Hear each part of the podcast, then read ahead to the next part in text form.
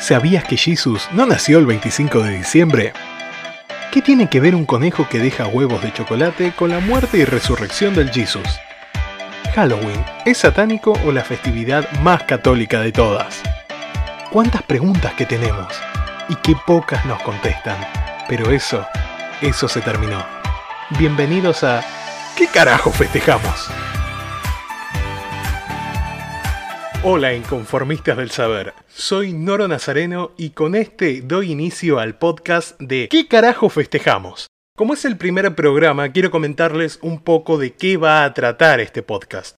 En el mundo existen muchas festividades, que son celebradas y punto. No sabemos su origen, apenas sabemos algo de su historia y son simplemente tradicionales. Por eso lo que busco con este podcast es acercarlos más a la historia real de las fiestas para que no se queden solo con lo que les contaron.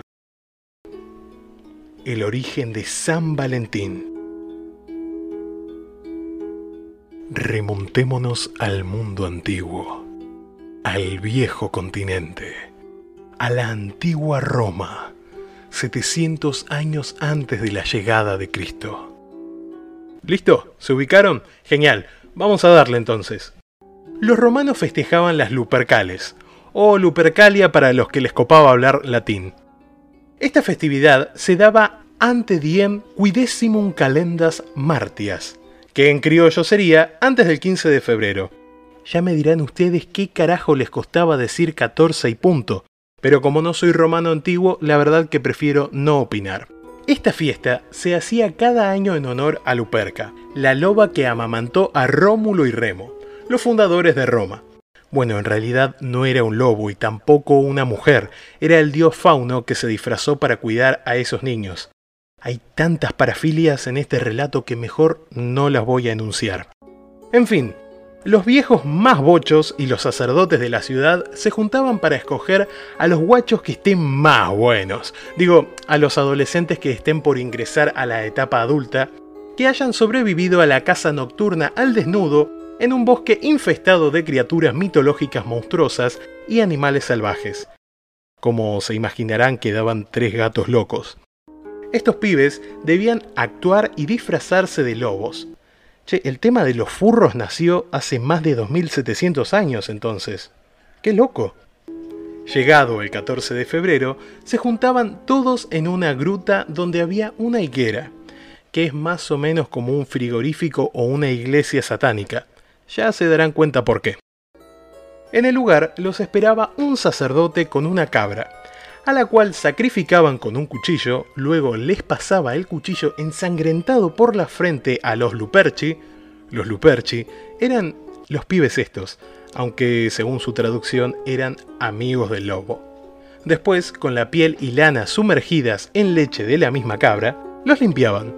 Finalizando esto, los Luperci comenzaban a reír a carcajadas. Yo no sé si era parte del ritual, o eran unos sádicos y lo disfrutaban un montón, o si simplemente semejante acto los dejaba trastornados.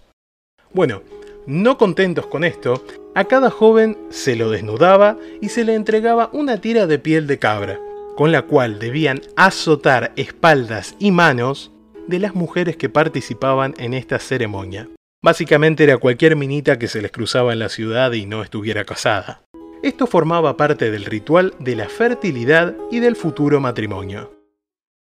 Bueno, ahora ya sabéis de dónde nació el famoso 14 de febrero, pero todavía no sabemos por qué San Valentín. Tranquilo manga de impacientes, ahí va. Volvamos a Roma, pero un poco más actual.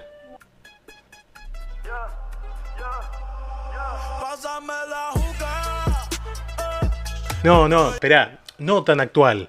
Y dije Roma, no la romana del Alfa y Bad Bunny. Dios. Roma, siglo III. Júpiter ya no era el dios supremo. Ahora la moda era adorar a Jesús y ser católico.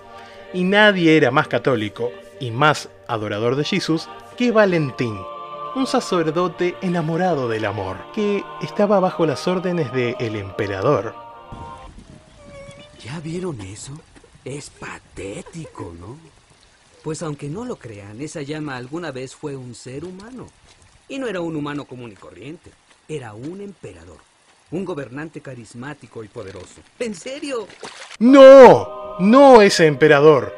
El emperador era Claudio II, que tenía la idea de que los jóvenes soldados no debían casarse, para así no tener más responsabilidad que la de ser una máquina implacable de matar.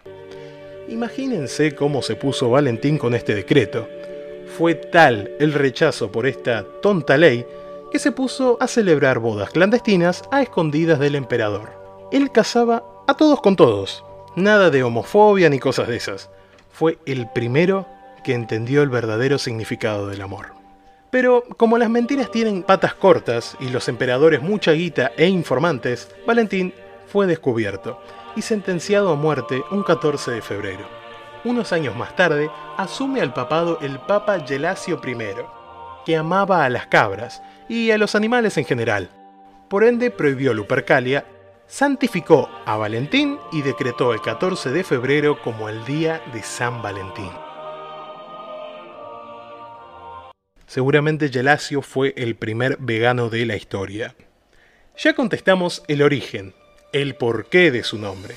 Ahora para finalizar, quiero nombrar a los que hicieron viral esta festividad y el consumo de tarjetas de amor, chocolates y demás cursilerías. Ellos fueron el poeta inglés Geoffrey Chaucer, que escribió un poema sobre el amor de unos pajaritos un 14 de febrero y la repegó. Por otra parte, estaba Esther Homeland, una emprendedora norteamericana que comenzó a vender tarjetas con temáticas amorosas y románticas. Muchas gracias por escuchar este podcast Recuerden compartirlo, me gustearlo y nos vemos en una próxima festividad.